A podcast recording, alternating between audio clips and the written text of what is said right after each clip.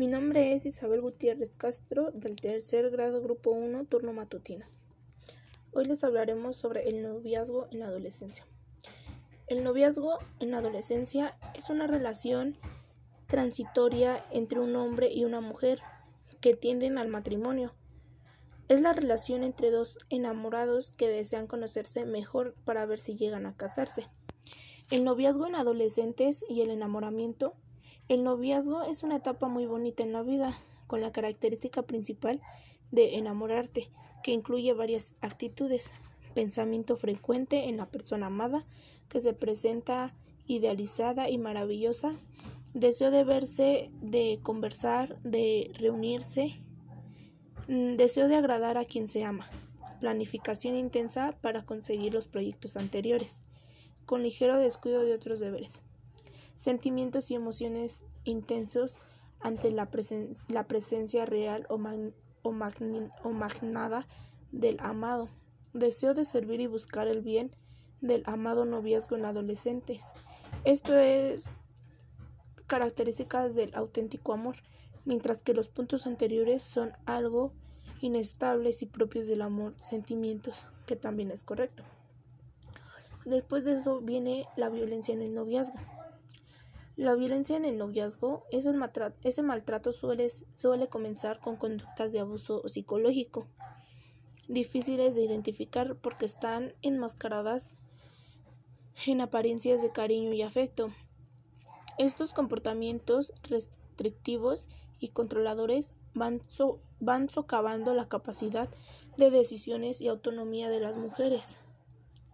La censura en su manera de vestir, en sus amistades, sus horarios, son algunos de los ejemplos de esas conductas.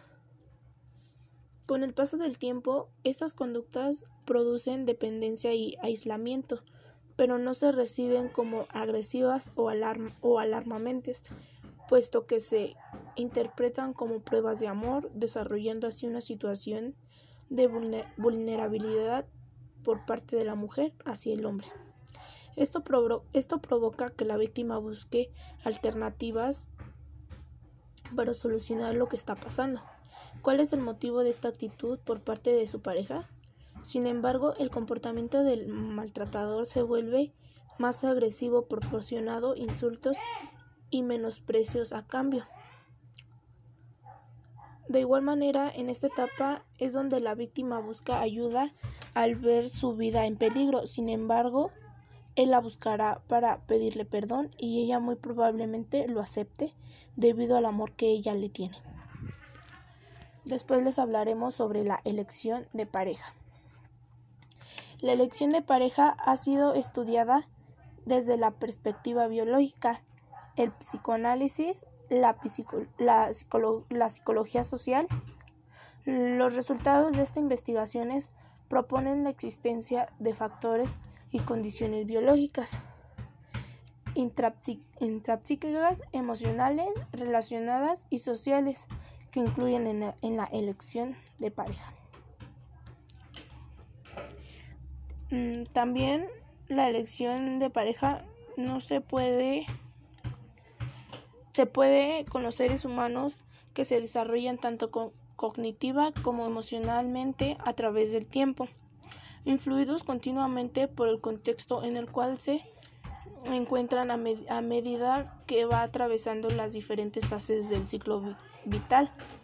Esta es la etapa de adultez emergente, fase de transición que se inicia a los 18 y termina a los 25 años de edad, donde se empieza a tener toma de decisiones independiente, se obtiene independencia económica de los padres, aceptación de la responsabilidad personal, búsqueda de pareja estable y cambios emocionales y psicológicos. Otro de los fenómenos más importantes durante esta edad es el trabajo y el amor. En cuanto a que la, en cuanto a que la madurez se concentra en la capacidad de amar y de trabajar. La selección de pareja desde hace muchos años ha sido una ha sido un tema de controversia, pues en ella influyen muchos fenómenos sociales y psicológicos.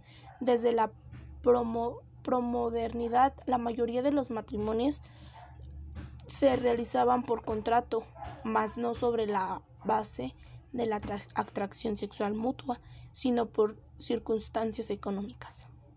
Bueno, eso es todo. Muchas gracias.